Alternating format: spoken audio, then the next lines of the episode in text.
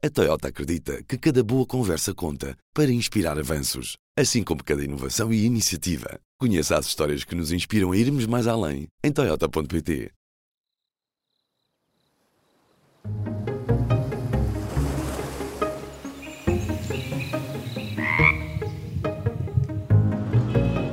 Este é o azul. Viva! Este é o azul. No episódio de hoje, começamos por uma viagem aos glaciares do Ártico. Sentimos que chegamos ao fim do mundo, ou ao princípio dele, quando subimos ao campo de gelo de Eki, na Groenlândia, para ir pernoitar em cabanas de madeira a observar o glaciar. Aqui os dias correm mais lentos, talvez porque nunca é verdadeiramente noite. Mas a Groenlândia mostra-nos que o tempo para sermos lentos terminou. O som do gelo a cair no mar é o som do planeta a aquecer e a dizer-nos que não podemos continuar a ignorar a ciência climática. Estas são palavras do texto escrito por Graça Fonseca, que participou numa expedição à Groenlândia para lideranças femininas. O relato da viagem que escreveu para o público é tão rico que quisemos saber um pouco mais sobre esta expedição. O nome é familiar. Graça Fonseca foi Ministra da Cultura entre 2018 e 2022. No ano passado, abandonou a atividade política para se dedicar a um projeto pessoal. Nascia assim a Because Impacts, uma agência de consultoria dedicada a projetos de impacto positivo no planeta e nas pessoas.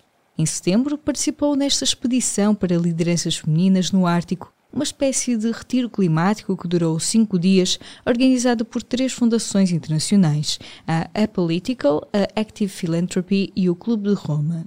Eu sou a Aline Flores e não sei quanto a vocês, mas nunca estive perto do Ártico. A minha primeira pergunta era inevitável. Qual é a sensação de estar num lugar como este? É, é, uma sensação muito, muito especial. Eu, de facto, nunca tinha ido, nunca tinha a Groenlândia, portanto foi a primeira, primeira experiência.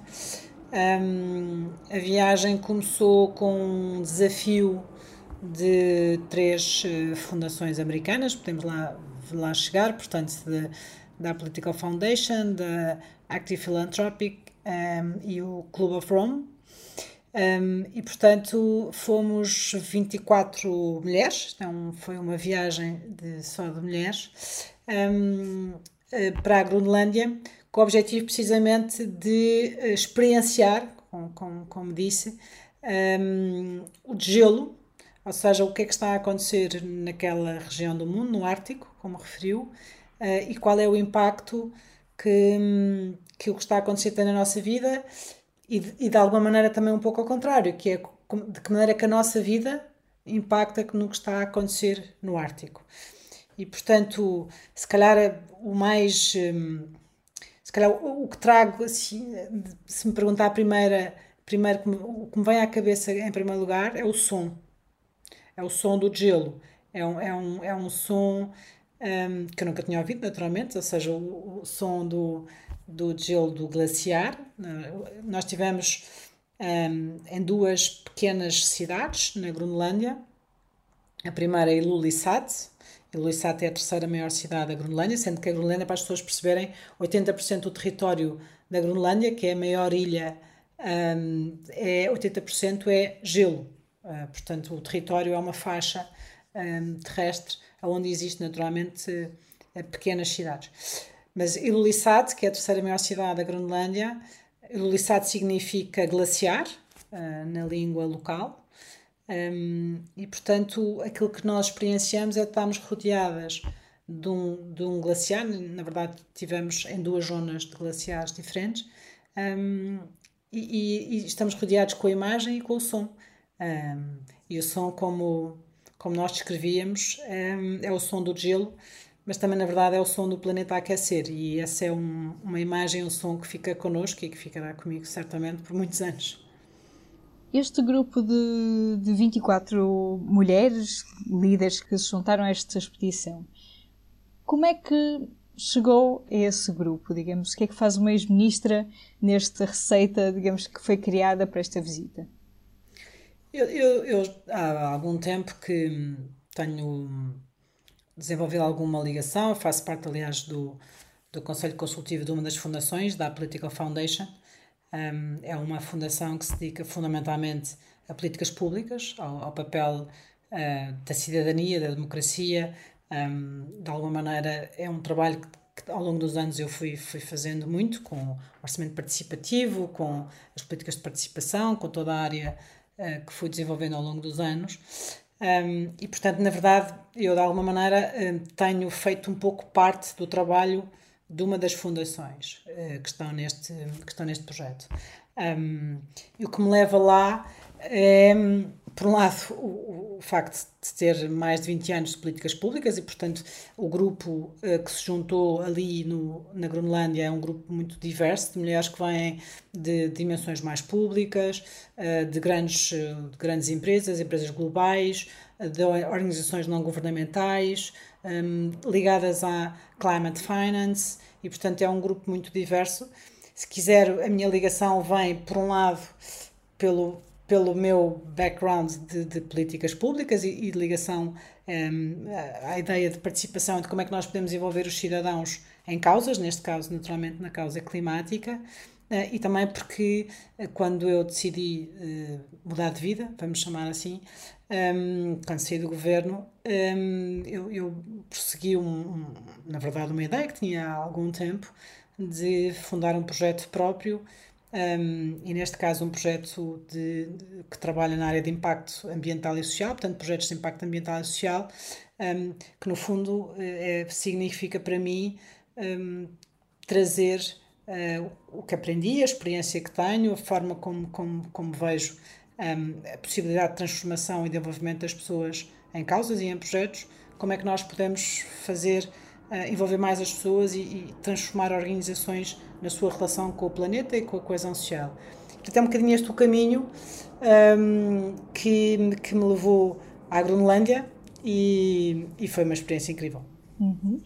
De que forma é que esta viagem, digamos, o, o estar lá, não é? Este é o objetivo, não é? De ver, sentir, experienciar uh, este impacto mudou, não sei se trouxe novas ideias ou, ou, ou, alguma forma de ver, na verdade, o que é que se pode fazer a partir aqui de Portugal.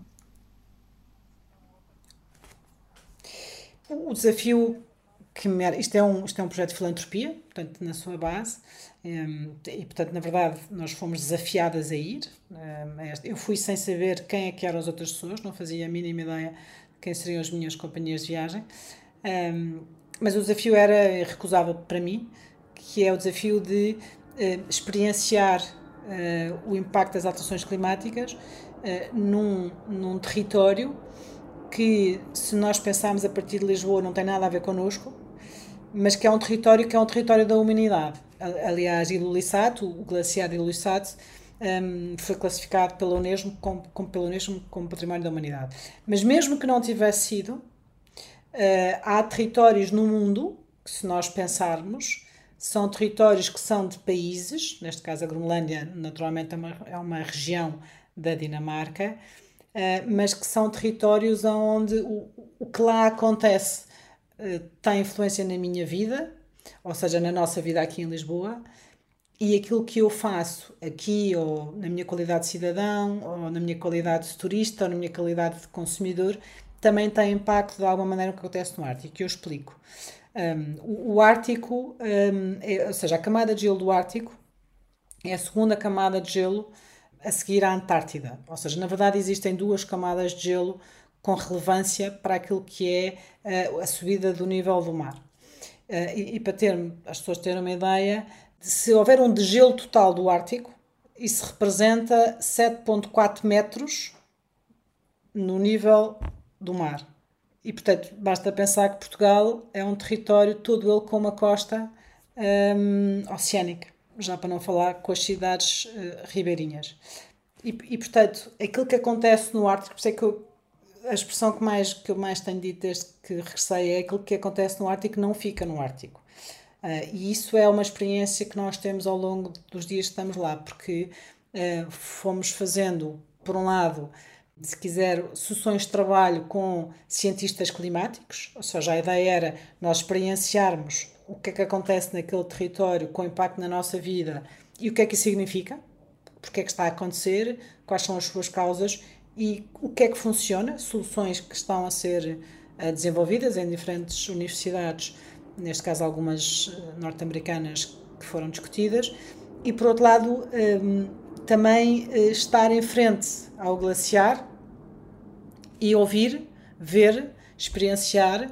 Enfim, fizemos uma, uma viagem de barco de cerca de 3 horas, portanto, ainda fomos para norte desta terra de Ilulissat e ao longo do caminho o que vemos são icebergs, são, são blocos de gelo que naturalmente foram caindo, saindo do, do, do glaciar e, portanto, aquilo que, que, que, é muito importante e é isso que eu queria reforçar aqui é nós percebermos que a, a nossa interligação e a forma como nós vivemos neste, neste planeta, às vezes podemos achar que estamos aqui neste cantinho não, não existe, não temos nenhuma ligação com o que acontece em outras partes do, do, do, planeta, mas não é verdade.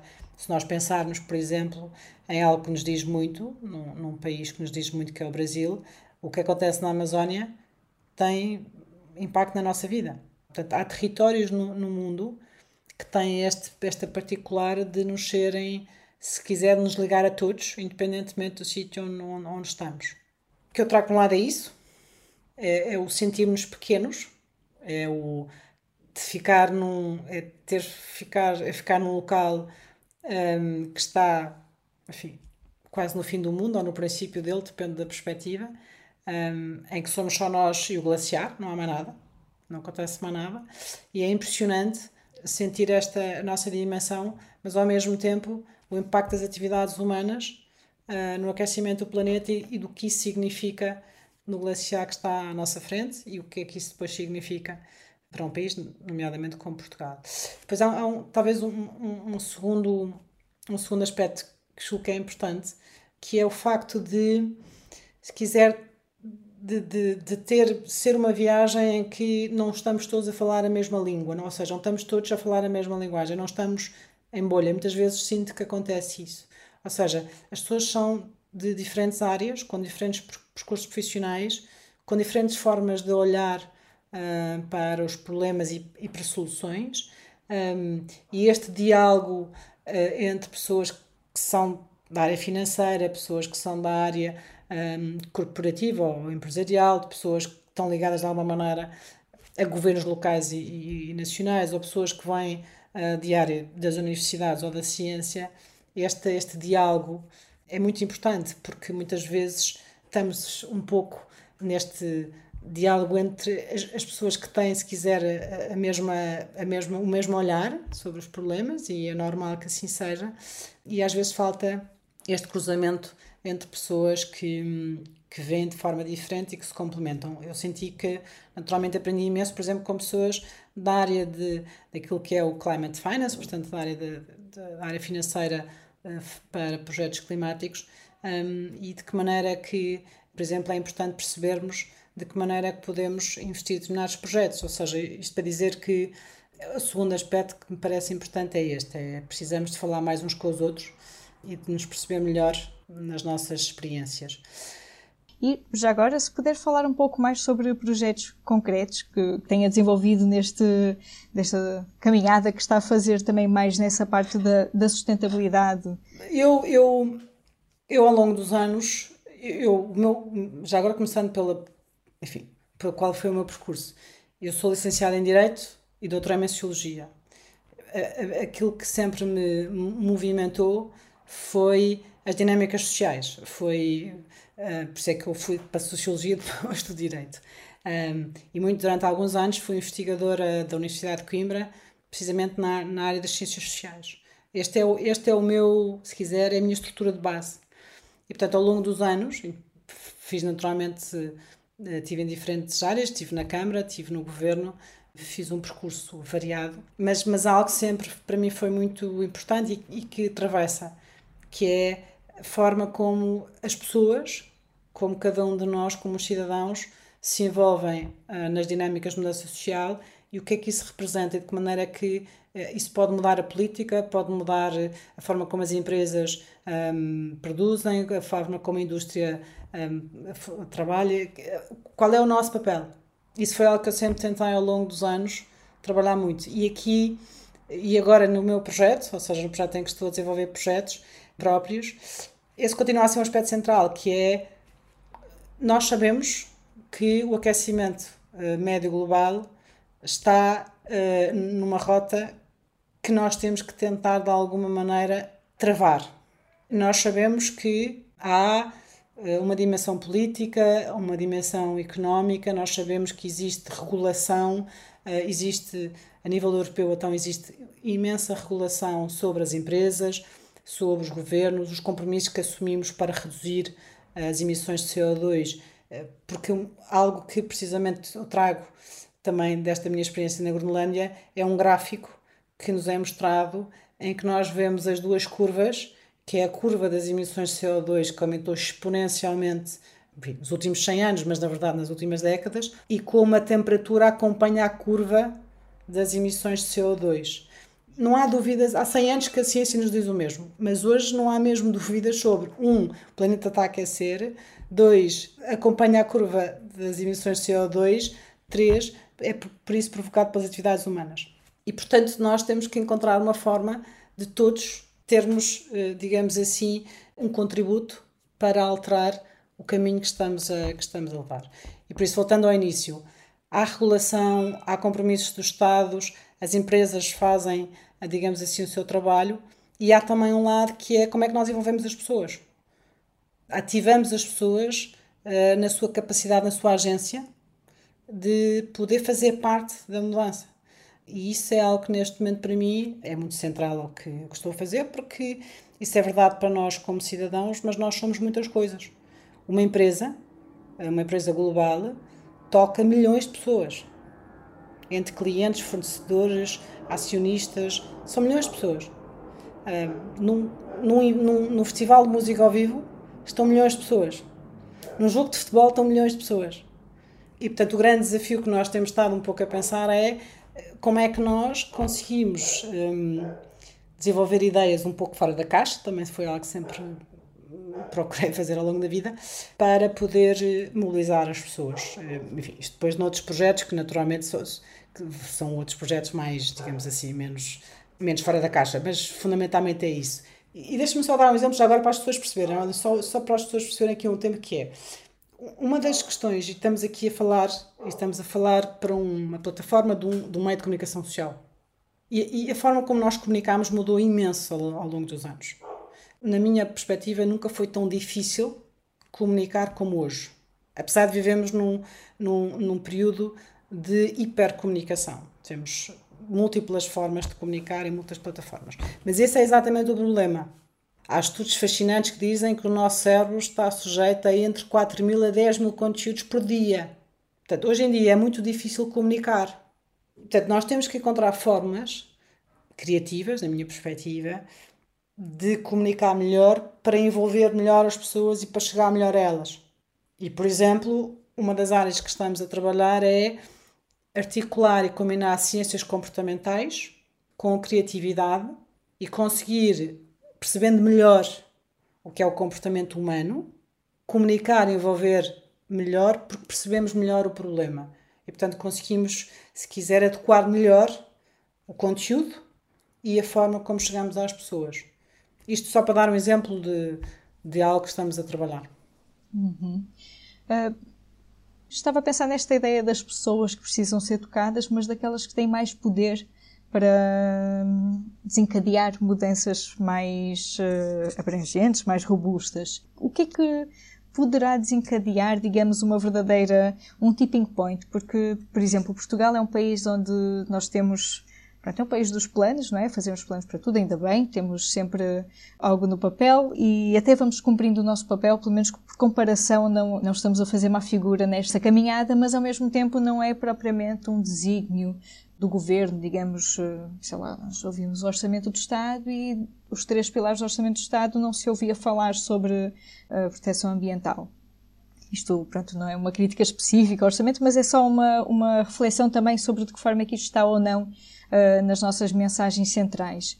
E pensar então o que é que, também do seu trabalho nos últimos uh, meses, anos e com esta experiência, o que é que acha que pode ser uma, uma pequena, digamos, uma alavanca, uh, um lugar para alfinetar e tentar explotar alguma, alguma mudança? Trouxe alguns insights desse sentido?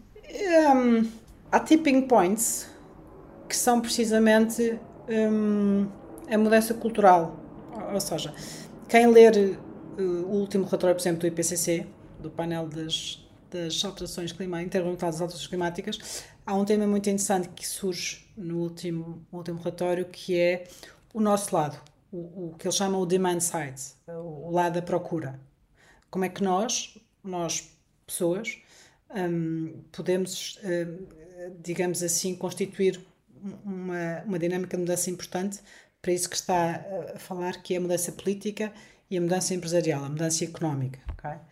E, e um dos aspectos interessantes é percebermos que as mudanças culturais, ou seja, é importante percebermos que as próprias normas sociais, as normas com que nós vivemos e que nesse nos apercebemos que existem, a mudança de normas sociais eh, é importante para mudanças eh, da forma como nós, por exemplo, consumimos, como nós, um, por exemplo, poluímos ou não poluímos.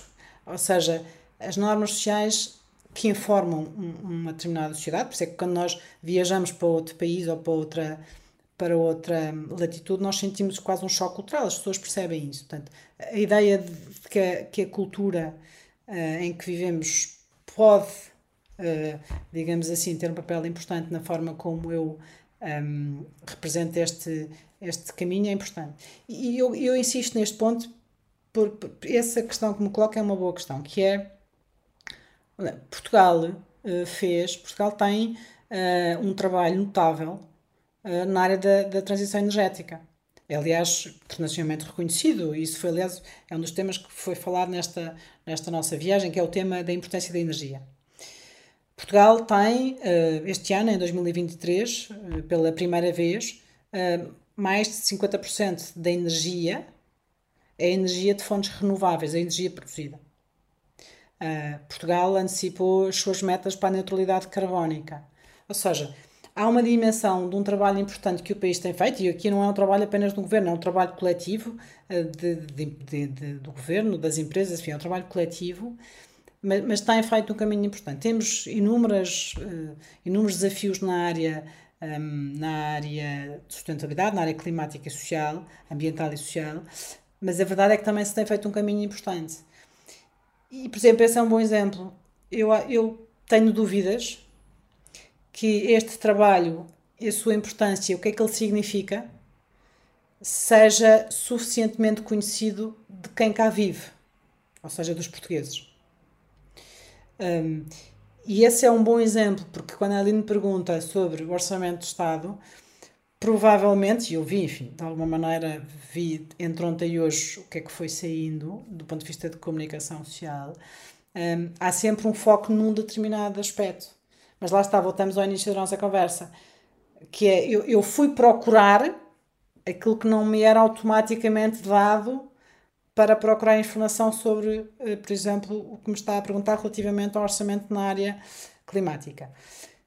E, portanto, eu acho que há um tema aqui que é um tema que que é como é que nós.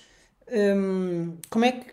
Porque repare, eu, eu e a Aline, eu e a Aline somos, votamos, compramos, portanto consumimos, hum, viajamos, vamos para hotéis, vamos a restaurantes ou comemos em casa porque aquilo que compramos, ou seja, desde que nós acordamos até que nós nos deitamos, nós temos muitos papéis. Se eu, se eu se com a minha escolha eu puder, escolha que é o chamado poder dos muitos, não é? Nós, nós, cada um de nós, cada um de nós somos um, mas, mas juntos somos muitos. Nós temos uma capacidade de, de pressão política, através do voto, de pressão sobre as empresas, através do que compramos, uh, dos hotéis que escolhemos, uh, ou seja, isto só para dizer que há esta dimensão de que nós temos este papel. Uh, agora, há uma parte que, da sua pergunta, só para terminar, tem razão. O que, que, eu, que me parece é que era importante na área da ação climática, ou seja, que a ação climática, sendo um ministério em Portugal, um, também uh, seja uma política mais transversal a todo o governo. E, portanto, aqui vou à sua resposta, à sua pergunta. A ação climática tem que ser uma prioridade da educação, do ensino superior, das infraestruturas, no fundo, de todas as áreas do governo, porque uh, aquilo que é a causa climática, na verdade, exige que todas as áreas de políticas públicas tenham um contributo para os objetivos e os compromissos que o país assume. Uhum. Ou seja, falta se calhar é trabalhar nesta, também na comunicação dessa transversalidade, não é? Este, este trabalho muito complexo, na verdade, que é feito. Uh, para terminar, eu tenho só uma, uma questão uh, sobre, porque isto foi uma viagem com mulheres líderes. Como é que lê este, digamos, uh, de que forma é que um, um, uma expedição desta com mulheres líderes foi diferente do que poderia ter sido se fosse algo com outro recorte, digamos, demográfico? Ou como é que vê este tipo de iniciativas com este foco na igualdade de género? Um, é diferente.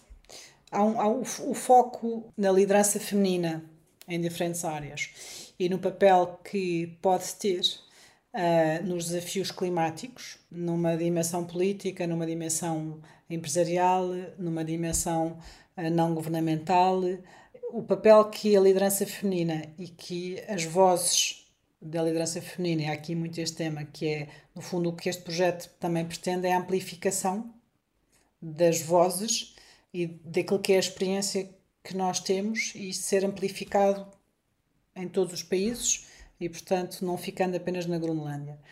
Um, e há esta noção de que, por um lado, um, as mulheres a nível mundial são particularmente afetadas pelas alterações climáticas os países mais afetados pelas alterações climáticas, nomeadamente os que são, na verdade, os que contribuem menos para as, para as alterações climáticas, um, nomeadamente há vários países uh, no continente africano que são particularmente afetados pela, pelo impacto das alterações climáticas, as mulheres e as crianças uh, são particularmente afetadas. Por várias razões, enfim, dava um programa, um programa só, mas fundamentalmente para aquilo que ainda é a distribuição eh, de tarefas e a forma como, eh, digamos assim, está organizado a vida familiar.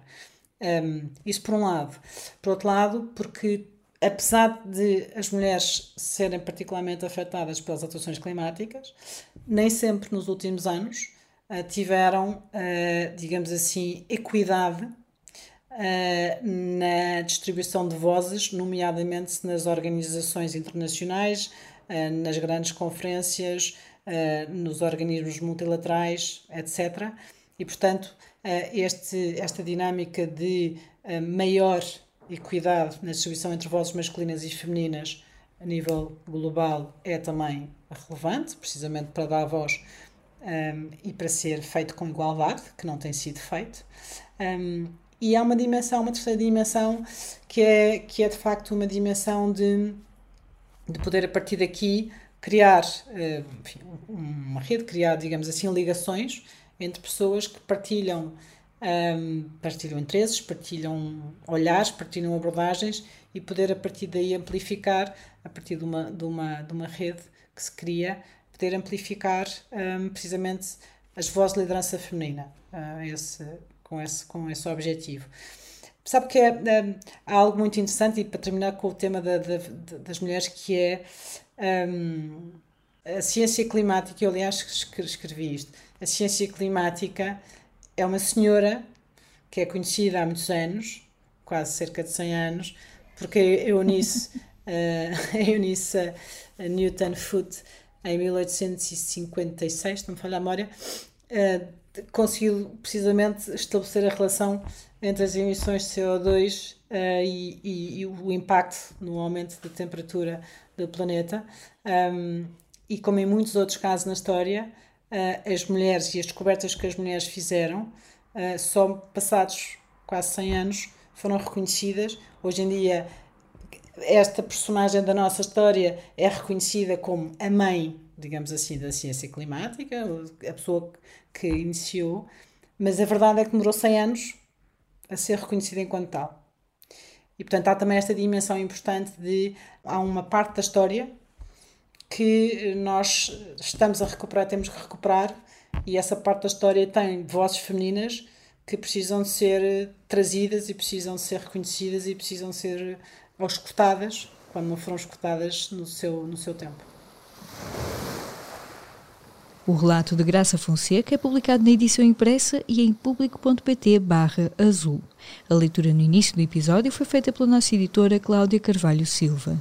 E este foi mais um episódio do Azul, o podcast da secção do público sobre ambiente, crise climática e sustentabilidade.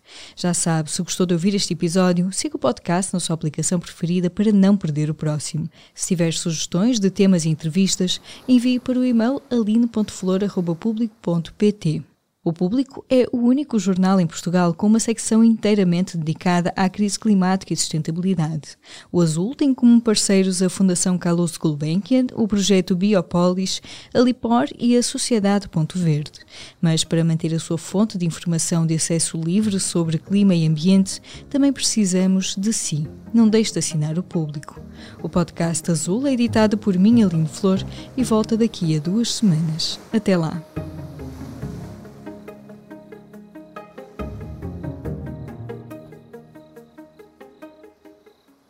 O público fica no ouvido.